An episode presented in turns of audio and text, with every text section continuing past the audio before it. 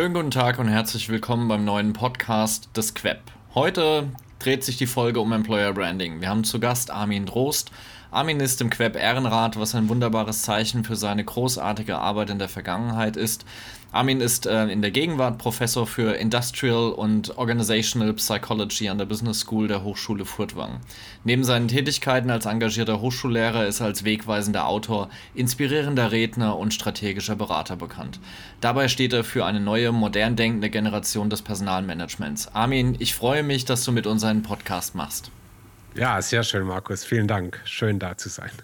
Wunderbar. Also wir haben uns heute ausgesucht, wir reden so ein bisschen über Employer Branding.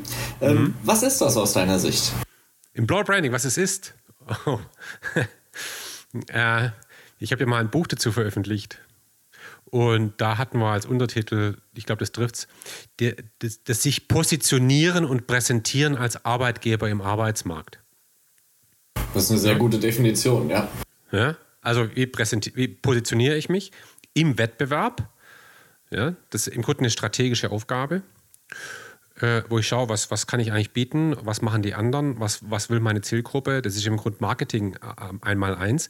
Und, und das wende ich an, positioniere mich mit meinen Besonderheiten, meinen Stärken und dann muss ich es irgendwie rüberkriegen, muss mich präsentieren. Also ich muss dann irgendwie diese, diese, dieses Arbeitgeberversprechen muss ich in irgendeiner Form transportieren. Das ist Employer Branding. Aber vielleicht äh, ergänzend, weil das immer, Employer Branding würde ich heute vielleicht gar nicht mehr so, so, so, so nennen wollen. Ich finde den Begriff zwar cool, ähm, Branding und so, ähm, äh, aber ich benutze eigentlich jetzt mittlerweile vor allem den Begriff des Arbeitgeberversprechens, weil es geht oft gar nicht so sehr, und darüber werden wir sicher noch reden, gar nicht immer nur so sehr darum, eine Marke aufzubauen. Ich glaube, oft geht es da gar nicht darum, eine Marke, sondern es geht darum, ein Arbeitgeberversprechen zu entwickeln, das authentisch ist, zielgruppenrelevant und wettbewerbsdifferenzierend und das muss ich transportieren mit zielgruppenrelevanten Kanälen.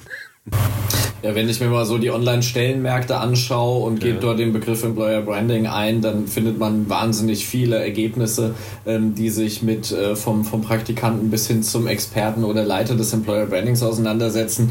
Und ja. mir kommt da sehr schnell der Eindruck unter, Employer Branding ist für die Ergebnisse, für die, für die inserierenden Unternehmen ein Prozess. Aber aus, aus unserer Sicht, ähm, also so vom, vom Queb-Bundesverband aus, ist Employer Branding ja eher ein Resultat. Das ist das Resultat aus wahrgenommener Attraktivität eines Arbeitgebers inklusive Kultur und Führung und Leistungsversprechen. Ja. Ja, ja, also würde ich auch so sehen. Deshalb differenzieren wir ja auch zwischen Employer Brand, das ist tatsächlich ein Ergebnis, und Employer Brand Ding. Employer Brand Ding ist wahrscheinlich alles, was ich tue. Und, und davon unterschieden wirklich, äh, und ich glaube, das ist entscheidend, ähm, Employer Image, Arbeitgeber Image, das, äh, äh, das, das möchte ich ja auch mit, mit einer Employer Brand irgendwie beeinflussen. Mhm. Aber das Image ist meistens doch eher etwas, was auch durch viele andere Aktivitäten historisch irgendwie wächst. Also das Image von, könnte jetzt jedes Unternehmen nehmen, das möchte Google oder Deutsche Bahn, das ist ja nicht allein durch Employer Branding Maßnahmen entstanden. Ich glaube, Google hat gar kein Employer Branding. Aber anyway, das muss man vielleicht auch unterscheiden an der Stelle. Ja, wenn man sich jetzt populäre, populäre Studierendenbefragungen anschaut von mhm. Universum, Trendens, Potential Park, dann ist mhm. natürlich auffällig, dass die ähm, Top 20 Unternehmen auch in der Regel immer ein sehr gutes Produkt am Markt haben. Sei es die Automobilhersteller oder sei es ähm, Google, McKinsey, Deutsche Bank, Lufthansa. Das sind natürlich alles ähm, Arbeitgeber, die auch ein sehr starkes, ähm, zum Teil auf den Konsummarkt abstrahlendes Branding ihres Produkts haben. Ein guter Punkt. Absolut. Das ist echt ein guter Punkt an der Stelle. Also ist so. Und, und, und wenn man jetzt so den gemeinen Studenten anschaut und man fragt den Student, die Studentin, wo würdest du gerne arbeiten? Und sie sagt dann irgendeinen Name, Bosch zum Beispiel oder so, dann müssen wir uns fragen, haben wir das jetzt wirklich dem Employer Brand zu verdanken?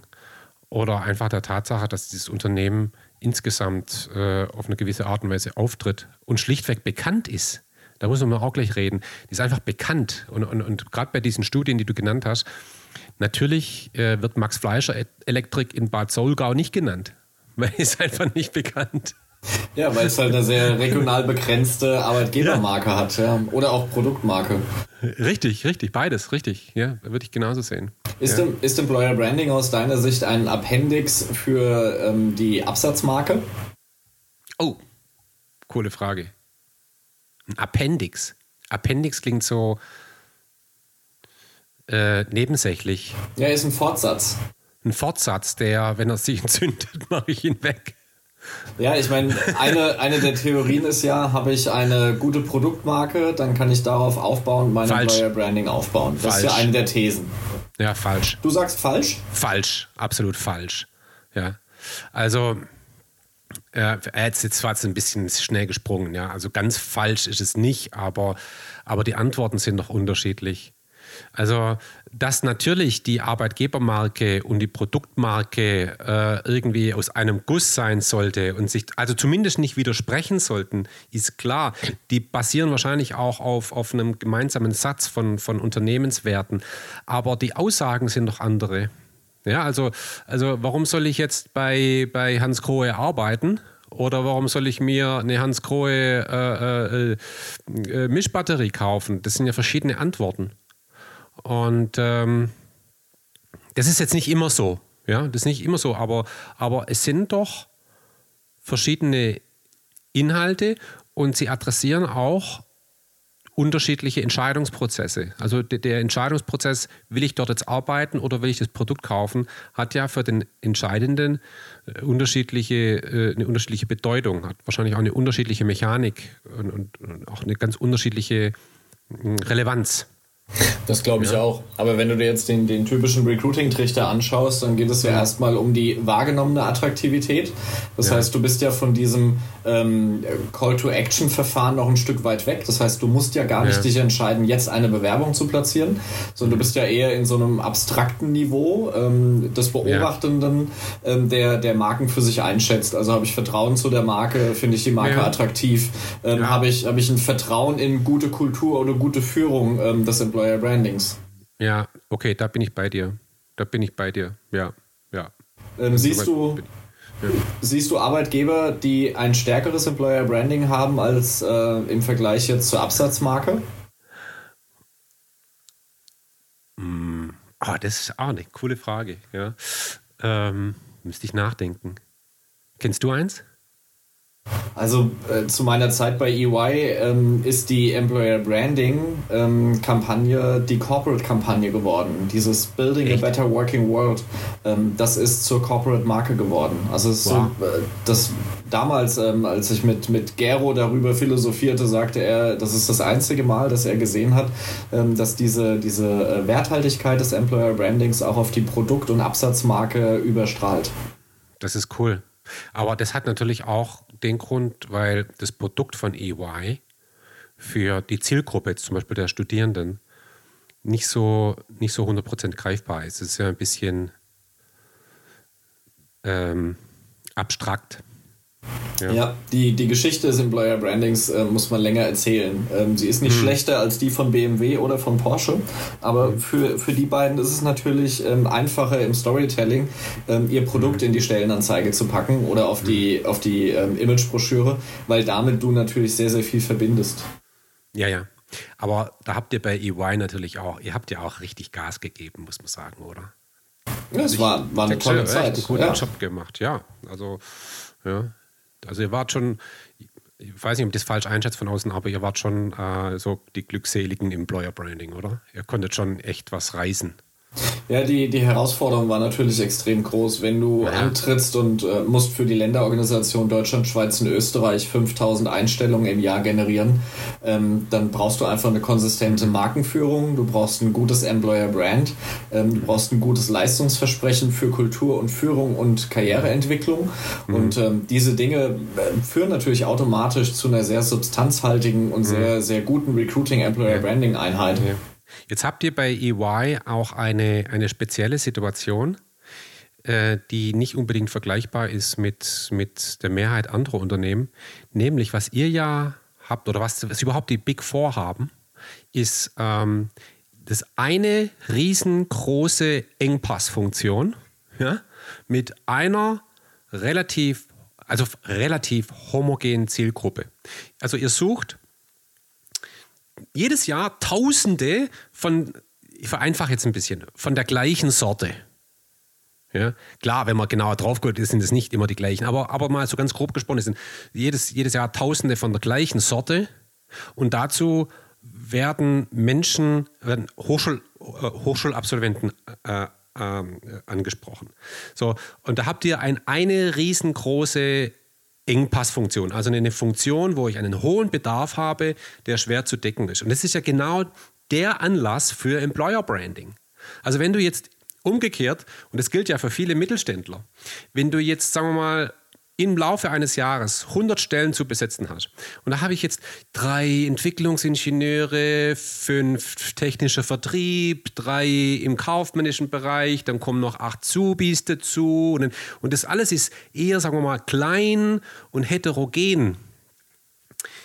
Da, da habe ich mit Employer Branding gar nicht so sehr den, den Hebel oder den Fokus sozusagen, wie jetzt äh, ein Unternehmen, das einfach mal auf einen Schlag tausend von der gleichen Sorte sucht. Ich glaube, das ist äh, für, für Unternehmen eine wichtige Unterscheidung, weil, weil ich sehe ganz viele Unternehmen, ich bin ja auch viel im Schwarzwald, ne, Hochschule Fortwang, äh, mitten im Schwarzwald, höchstgelegene Hochschule Deutschlands.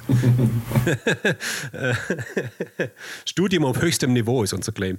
Äh, über 1000 Meter. Und da sind ganz viele Hidden Champions. Und, und da kommt jetzt ein, ein, ein Personaler und sagt, oh, wir haben Fachkräftemangel und so weiter und ein Riesenproblem und jetzt machen wir Employer Branding. Ich, okay, ja, weiß ich jetzt noch nicht. Äh, hat sehr, sehr diverse Bedarfe, sehr diverse äh, Zielgruppen und er kann das machen und, und, er, kann dann, er kann dann seine Website aufhübschen und kann sich überlegen, was macht uns insgesamt als attraktiven Arbeitgeber aus. Das ist schön, aber, aber sozusagen jetzt mal wirklich mal so eine Kampagne zu machen für Entwicklungsingenieure, wird er nicht machen, weil er braucht nur fünf. Und das ist ein Unterschied, ob du jetzt fünf brauchst ja, äh, oder ob du jetzt 500 brauchst. Bei 500, da würde ich sagen, okay, nimm mal richtig fett Geld in die Hand und, und zünd mal ein Feuerwerk ab. Und das ist eine, eine, unterschiedliche Situation, bevor jetzt die Zuhörer sagen, ah ja, wenn EY das so gemacht hat, dann mache ich das jetzt auch. Ja, die, die, die großen Rekrutierungsmaschinen sind ja auch alle Mitglied beim Queb. Also es betrifft ja, ja jetzt nicht nur ähm, einer meiner alten Arbeitgeber, sondern es betrifft ja, ja. auch noch ähm, Accenture, ja. PwC, KPMG, Deloitte, McKinsey, BCG und so weiter. Ähm, alle haben, haben große Recruiting-Targets. Also ich glaube, ähm, zu, zu deiner These zurück, du hast natürlich einen Skalierungsgewinn, wenn du genau. Ähm, in einer wahrscheinlich sehr vergleichbaren Anzahl an Jobfamilien, ähm, auch zu mhm. der erwähnten mittelständischen kleinen Firma, die ähm, Verpackungen produziert, hast du wahrscheinlich ja. genau die gleiche Anzahl an Jobfamilien. Dahinter stehen aber halt dann dreistellige Zahlen an Neueinstellungen pro Jahr. Und deswegen ja. hast, du, hast du einen Skalierungsgewinn, weil du einfach dafür ähm, entsprechendes Budget in die Hand nehmen kannst. Ich glaube, Richtig. am Ende ähm, ist die Cost per Hire bei den großen Rekrutierungseinheiten auf dem gleichen Level wie bei den kleinen. Ja. Ja, das kann sein. Das kann sein. Nur absolut betrachtet halt ein deutlich kleineres Budget. Genau, genau, ja. absolut. Ja. ja. Ja, ist so. Genau. Ähm, wollen wir mal so ein bisschen in, in die Konzeptionsphase eines ja. Employer Brandings einsteigen? Ja, gerne. Ähm, zu Beginn eines guten Employer Branding Konzepts steht hier in der Regel die Analyse für die Grundlage einer möglichen Employer Value Proposition. Ja, wäre sinnvoll. Und äh, du vertrittst ja die Hypothese, dass man als Arbeitgeberversteher agiert. Erzähl uns davon. Ja, also den Begriff des Arbeitgeberverstehers finde ich super. Äh, was ist ein Arbeitgeberversteher? Äh, ein Arbeitgeberversteher ist jemand, der in ein Unternehmen reingeht, vielleicht ein fremdes Unternehmen auch, und die richtigen Fragen zu stellen weiß und äh, einfach einen Blick dafür hat, einen strukturierten, empathischen Blick dafür hat, was dieses Unternehmen auszeichnet. Und dann auch in der Lage ist, dieses, diese Besonderheit in, als wirklich in ihrer besonderen Qualität auch zu artikulieren. Mhm. Ich glaube, da braucht es sehr viel Erfahrung, sehr viel Empathie und man braucht auch ein gewisses, äh, einen theoretischen Hintergrund, um zum Beispiel sowas einzuordnen wie Führungskultur oder, oder die Art der, der, des Arbeitumfelds ja, oder die, die Art der Aufgaben an sich, äh, die Art, die, die Unternehmenskultur insgesamt, wie, wie arbeiten die Leute zusammen, wie, wie erleben sie Arbeit. Ähm, So, das ist eine, eine ganz, ganz tolle, spannende Aufgabe. Und ähm, als Arbeitgeberversteher ähm, tue ich ein paar Dinge nicht, die vielleicht viele Unternehmen reflexartig tun. Äh, sie tun die vielleicht auch, aber nicht nur. Also die Rede ist von, von sagen wir so rein quantitativen Analysen. Das, das kennen wir ja. Ne? Das, das haben wir, glaube ich, alle in unserer Karriere gemacht. Ne? Du hast ja. das gemacht, Markus, ich habe das bei SAP gemacht und, und, und. Das sind dann, also du fragst zum Beispiel einfach mal die neuen Mitarbeiterinnen und Mitarbeiter, äh, was waren die drei Hauptgründe, warum sie zu uns gekommen sind? Ja, sowas zum Beispiel. Oder man fragt Studierenden, was ist dir wichtig bei der Arbeit? Und äh, dann können die was ankreuzen oder was auswählen. Wenig wichtig bis sehr wichtig. Äh, oder sie können drei auswählen, antickern oder so. Und dann mache ich eine Analyse und danach habe ich ein Spinnendiagramm. Ja, irgend sowas. Oder Balken, ist jetzt egal. und äh, da habe ich eine schicke kleine Analyse. Und die ist vielleicht zunächst mal so, so ganz interessant. Aber ich habe hunderte Mal in, in, in, in Employer Branding Workshops erlebt, wenn es also wirklich dann darum ging, dann die, das Arbeitgeberversprechen, die Employee Value Proposition zu definieren, habe ich hundertmal erlebt, dass man dann die ganzen Studien auf dem Tisch hatte, ja, mit den ganzen Spinndiagrammen und haben wir noch Universum und Trendens und hat man noch die letzte Mitarbeiterbefragung und Exit-Interviews und lauter, lauter Balken. Und, dann, und dann haben wir sich überlegt, und was sagt uns das jetzt?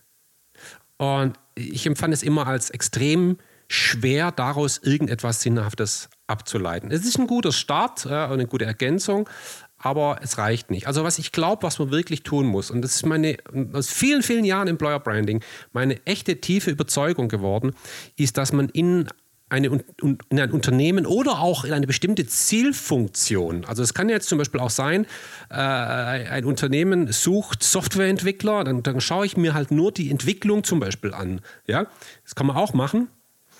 Und, ähm, und jetzt gehe ich da rein. Und was ich jetzt machen muss, ist zuhören. Und ich muss sehr neugierig sein. Und vielleicht einfach mal so als Tipp an der Stelle, äh, zwei Fragen helfen.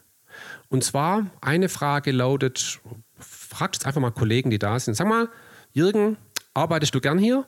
Dann sagt er meistens, ja, ja, ja, ja, eigentlich schon, ja, doch, absolut. Und dann fragst du, okay, Warum? Nenn mir drei Gründe. Und dann sagt er irgendwas, ja, Entwicklungsmöglichkeit, man kann Dinge gestalten und nochmal was. Und jetzt geht es eigentlich los. Jetzt musst du da reingehen und sagen, ah, Gestaltungsmöglichkeit, spannend. Glaube ich nicht. Jetzt gehen wir mal 20 Minuten, nehmen uns mal Zeit und reden nur darüber. Was hast du denn heute schon gestaltet? Was hast du gestern gestaltet? Haben wir irgendein Beispiel? Äh, erzähl mal eine Geschichte. Wo hast du was gestaltet? Warum war das so toll für dich? Ähm, also man geht wirklich wirklich rein und hört zu und, und, und, und, und man muss als Arbeitgeberversteher wirklich immer auf der Suche sein nach, nach den besonderen Beispielen, nach den Anekdoten, nach den besonderen Geschichten. Ja, das halte ich für, für ganz wichtig. Also wirklich, wenn ich mittlerweile so Fokusgruppen mache oder Interviews im Zusammenhang mit Employer Branding, eigentlich stelle ich im Wesentlichen die Frage. Und wenn man jetzt fünf Leute hat, sagen wir mal fünf Ingenieure, fünf Softwareentwickler, fünf Krankenpfleger oder was auch immer, äh, eine Stunde lang diese eine Frage diskutieren, so lang, bis du auf den Punkt kommst. Und ich glaube, als Arbeitgeberversteher, um da vielleicht noch so zwei, drei Prämissen anzudeuten, äh, sollte man wirklich reingehen mit der Haltung, ich mache das immer, zu sagen, wisst ihr was, Leute, mal ganz ehrlich, ich gehe davon aus, dass euer Job extrem langweilig ist und wie jeder andere. Aber ihr habt jetzt eine Stunde Zeit, mich vom Gegenteil zu beweisen. Und ich werde so lange bohren, bis ich, bis ich bis ich diese Gänsehaut spüre. Und, und ich werde nicht locker lassen. Und wir werden suchen. Und ähm, dabei muss ich wirklich äh, ein ganz hohes Maß an Neugier an den Tag legen. Wirklich Neugier. Ich glaube, als Arbeitgeberversteher kann man nicht agieren, wenn man sich nicht wirklich aus tiefstem Interesse für den Job des Busfahrers, für den Job des Lkw-Fahrers, für den Job des Pflegers, für den Job des Softwareentwicklers, für den Job und so weiter, wirklich echt interessiert. Ja, ich, ich habe neulich eine Geschichte gehört von, von einem äh, Personalmarketing-Menschen, die, die suchen ähm, Lkw-Fahrer, ist ein absoluter Horror, Lkw-Fahrer äh, zu finden. Der ist halt mit so einem Lkw-Fahrer mal drei Tage mitgefahren Das ist Employer Branding, das ist Arbeitgeberversteher. Ja, und hat den ganzen Tag Fragen gestellt. Und einfach mal nachzuempfinden, sag mal, warum, warum, lieber Manfred, magst du diesen Job so sehr? Warum könntest du dir nie vorstellen, irgendetwas anderes zu machen? So, und ähm, deshalb ich, ich habe manchmal den Eindruck, im Employer Branding, da sind wir viel zu analytisch und, und mit so langstieligen Instrumenten unterwegs. Ja, wir beschäftigen uns mit dem Arbeitgeber, ohne wirklich, äh, äh, wirklich reinzuhören, ohne wirklich da reinzugehen, um wirklich mal zuzuhören. Ja, äh, insofern hier mein kurzes Plädoyer, wie man, wie man hier vielleicht rangehen könnte. Ich kann das nur unterstreichen. Ähm, das, was, was in der Realität ja sehr oft vorkommt, ähm, jemand kündigt und ähm, dann gehen die, die Führungskräfte in die Analyse, warum überhaupt. Ja, und die Aussage genau. ist dann, ja, ich wechsle zu Arbeitgeber XYZ und ja, ich bekomme ein bisschen mehr Geld und ich bekomme einen größeren Wagen und ein größeres Team und mehr Verantwortung. Und ja. die Führungskraft geht dann zur Personalabteilung und sagt, wir zahlen zu schlechte Gehälter, ihr müsst was an den Gehältern tun. Äh, genau. Typische quantitative Analyse ohne qualitative Tieferlegung. Bewerbung. Was passiert? Ja. Ähm, irgendwann gab es einen Zeitpunkt, wo die Person angefangen hat, Bewerbungen zu schreiben oder den Anruf des Headhunters anzunehmen ähm, oder sich von einem Kumpel überzeugen zu lassen, äh, über Mitarbeiter werden Mitarbeiter bei dem anderen Arbeitgeber vorgestellt zu werden. Ähm, wir analysieren halt komplett falsch. Also das, was ja. du sagst, richtig zuhören, auf den, auf den ähm, Grund des, des, Kerns zu gehen. Äh, wo liegen wir eigentlich die, die Gründe? Ähm, die Gründe sind ja nicht, dass du woanders Geld verdienst. Also bevor du einen Vertrag unterschreibst, ist ja eine Phase, wo du erstmal in einen Bewerbungsprozess gegangen bist. Und die Gründe dafür liegen sehr auf den schlechter Kultur und schlechter Führung. Genau. Ja, so ist es. So. Und, und, ähm, und Kulturführung, das muss man dann wirklich auch, äh, also im Positiven, vielleicht auch im Negativen, wirklich ergründen. Ja? Das kannst du nicht mit, mit fünf quantitativen Fragen. Das, das geht einfach nicht. Und übrigens auch das Exit-Interview, das finde ich ein schönes Beispiel, was du da gerade gebracht hast. Das ist doch auch wieder aus dem Holz geschnitzt. Ja? Ich arbeite 15 Jahre in einem Unternehmen und dann gehe ich. Ja? Und das Einzige, was jetzt passiert ist, ich darf so einen fucking, sorry, so, äh, Fragebogen ausfüllen. Ja. Das ist der, der, der, letzte Beweis dafür, dass sich das Unternehmen nicht für mich interessiert. Jetzt stell dir das einfach mal vor, ja. Du, du hast, du hast äh, das ist bei dir nicht so, bei mir nicht so, aber immer so Beziehungen, die ständig in die Brüche gehen, weißt du? Und jetzt, jetzt besorgen wir uns mal so eine App, so eine, eine Break-up-App. Ja? Und jedes Mal, wenn deine Freundin Schluss macht, lädst sie eins in einem Fragebogen. Was waren die Gründe, warum du mich verlassen hast? Mit wem bist du jetzt zusammen? Was hat der, was ich nicht haben soll? Dann würde ich doch sagen, okay, hier, das ist genau der Grund. Weil du mir nie zuhörst und jetzt auch nicht. Ja, das, ist, das sind wirklich Instrumente, die sind aus einem Holz geschnitzt, die, die, die, die Desinteresse und mangelnde Wertschätzung vermitteln. Ja, das ist ja, ist ja ein, schöner, ähm, ein schöner Thesenansatz. Also wir müssen eigentlich auf Augenhöhe kommen, insbesondere in der wahrgenommenen und gelebten Kultur. Und ja. ähm, wenn ich in der Beziehung, um bei deiner Analogie zu bleiben, wenn ich da nicht auf Augenhöhe bin, dann ähm, gibt es halt irgendwann den Breakup. Und ähm, das ja. ist beim Arbeitgeber ganz genauso. Ähm, ja. Es gibt aber einen Zeitpunkt, der viel wichtiger ist als derjenige, wenn ich halt faktisch kündige. Diese innere Kündigung, ähm, die ist wichtiger als die formale Kündigung. Und da müssen wir eigentlich viel stärker Bezug drauf aufnehmen. Da sind wir jetzt ein bisschen weit weg von den typischen Employer Branding Konzepten, aber ich glaube, das war ein sehr schönes Beispiel, um mal die, mhm. ähm, die Unzulänglichkeiten von quantitativen Analysen ähm, im Employer Branding mal zu erläutern. Mhm. Mhm. Absolut, absolut. Was ja. sind denn aus deiner Sicht die Herausforderungen der Arbeitgeber im Employer Branding ganz konkret? So deine Top 1, 2, 3 Herausforderungen, die du siehst? Die Top-Herausforderung äh, für wen? Für Arbeitgeber im Employer Branding. Die Top-Herausforderung. Oh, also die erste große Herausforderung besteht darin, dass Employer Branding oft im Unternehmen nicht die Bedeutung hat, die es haben sollte. Auf der einen Seite, wenn man einen CEO fragt, was sind die drei großen Herausforderungen des Unternehmens, dann kommen natürlich immer so Sachen wie Digitalisierung und so weiter. Aber spätestens an der dritten Stelle kommt sowas wie Fachkräftemangel. Wir kriegen die Leute nicht. Also auf der einen Seite haben wir ein Riesenproblem. Wenn man aber auf der anderen Seite anschaut, wie viel wir bereit sind, Geld dafür auszugeben, oder wie viel Unternehmen bereit sind, dafür Geld auszugeben, da geht eine Schere auf. So, das Herausforderung Nummer eins, würde ich sagen. Ja. Herausforderung Nummer zwei äh, vielleicht gibt es eine andere, aber jetzt mal so spontan. Ähm, wir sind immer in einem Spannungsfeld. Und zwar äh, mache ich jetzt eine Arbeitgebermarke für das Unternehmen insgesamt?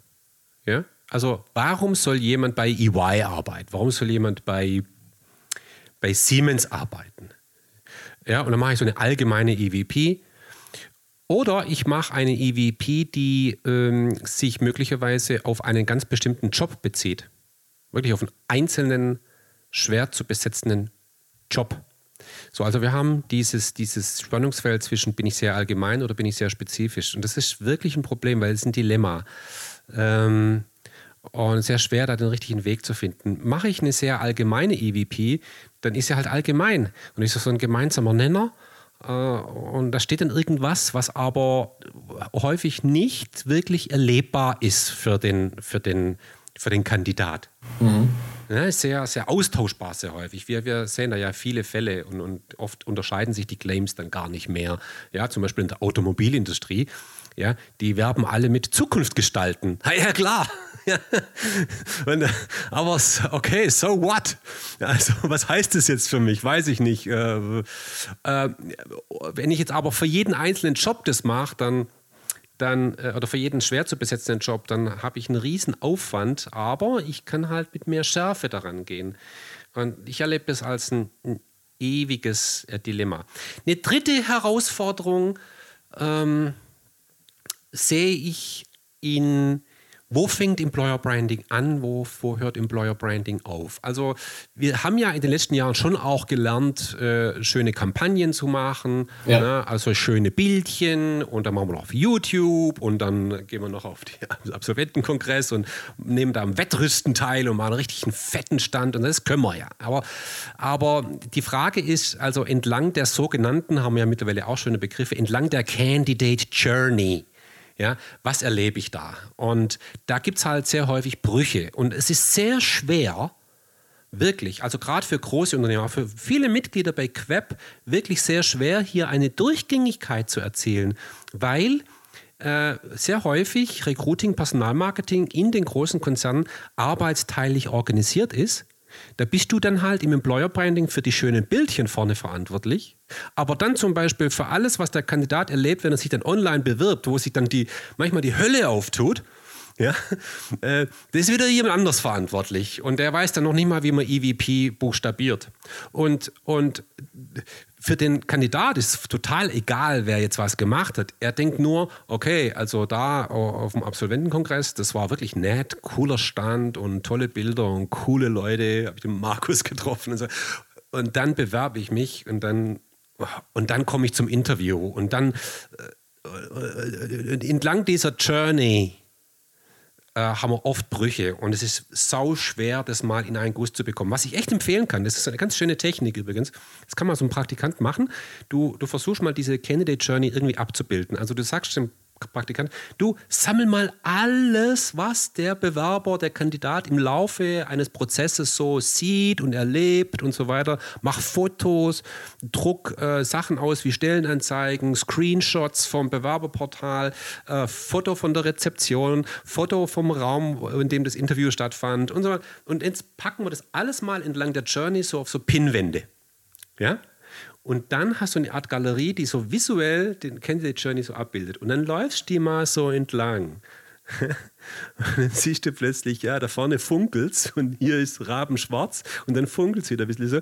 Äh, äh, ganz, ganz, ganz interessant, sowas mal zu machen. In der Umsetzung äh, äh super, super schwer, aber in der Bedeutung eigentlich nicht zu, zu unterschätzen.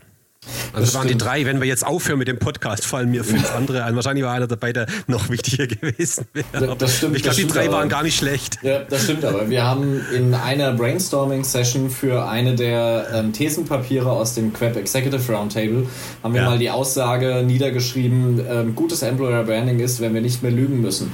Äh, oh, weil die, cool. die Brüche im, in der Candidate Journey, die hast du natürlich ähm, sehr, sehr gut rausgearbeitet. Der erste Bruch ist, wenn du deine Bewerbung abgegeben hast.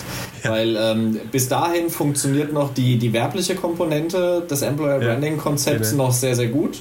Und dann bist du ähm, in, in der Hölle des Prozesses, musst dich also durch irgendein äh, Applicant Tracking System prügeln, was halt Sachen abfragt, die niemals eine Relevanz haben äh, für deinen Interviewprozess. Äh, dann kommst du durch Pre-Screening-Prozesse, musst ja. irgendwelche Killerfragen beantworten, kommst ja. irgendwann zum Telefoninterview, zum persönlichen Gespräch vor Ort und überall dort hast du Brüche in der gewollten Candidate Journey. Genau. Genau, auch so ganz banale Dinge ist auch immer ganz witzig, ne? Du, du, sie, sie, du, sie, sie, du. Genau. Du wirst schon, genau. du wirst, du wirst, entlang dieser Geschichte wirst du tausendmal wird das, das sie angeboten, wird das du angeboten, wird das sie. Ja, äh, genau. Aber, aber, aber wie, wie willst du das lösen? Das ist echt schwer, ja. Ich meine, ich mein, bei, einem, bei einem kleinen Unternehmen, da gibt es dann einen Mensch, der kann den Prozess insgesamt gestalten. Aber bei einem Konzern, also nehmen wir mal einen internationalen Konzern, hast du ja ist das super schwer. Ja. ja. ich glaube schon, dass man es äh, installieren kann. Employer Branding ist halt, wie gesagt, für die meisten Unternehmen ein Prozess, der wird von einem Team begleitet und der Ansatz mhm. ist falsch, ähm, dass das ähm, Employer Branding als Leistungsversprechen muss top-down ähm, akzeptiert werden über alle Management-Hierarchien hinweg. Ja. Weil die Führungskräfte sind diejenigen, die diese Leistungsversprechen gerade werteorientiert, kulturorientiert oh, in der Führung jeden Tag leben. Oh ja, absolut. Armin, es hat wunderbar viel Spaß gemacht und ich darf ja. ähm, heute auch schon ankündigen, es wird einen weiteren Podcast mit dir geben zu dem Thema Talent Communities. Ja, schön. Aber für heute sage ich erstmal vielen lieben Dank. Ich danke dir, Markus. Hat Spaß gemacht. War ein schönes Gespräch, fand ich. Alle, die Armin Trost nochmal besuchen wollen, Armin schreibt auch einen Blog, hat eine Website unter www.armintrost.de. Wer Interesse hat, ähm, findet ihn dort. Es gibt auch ähm, etliche Videos von ihm und gute Vorträge, die man sich anschauen kann. Da lernt man auf jeden Fall was dazu. Richtig. Armin, vielen Dank. Ich danke dir, Markus. Hm, ciao. Das war der fünfte Podcast des Queb. Heute zum Thema Employer Branding. Armin Trost erlebt hier auch zweimal im Jahr denn er leitet die Queb Senior Academy und das schon seit fünf Jahren. Wer also Lust und Zeit hat, wendet sich gerne an den Queb.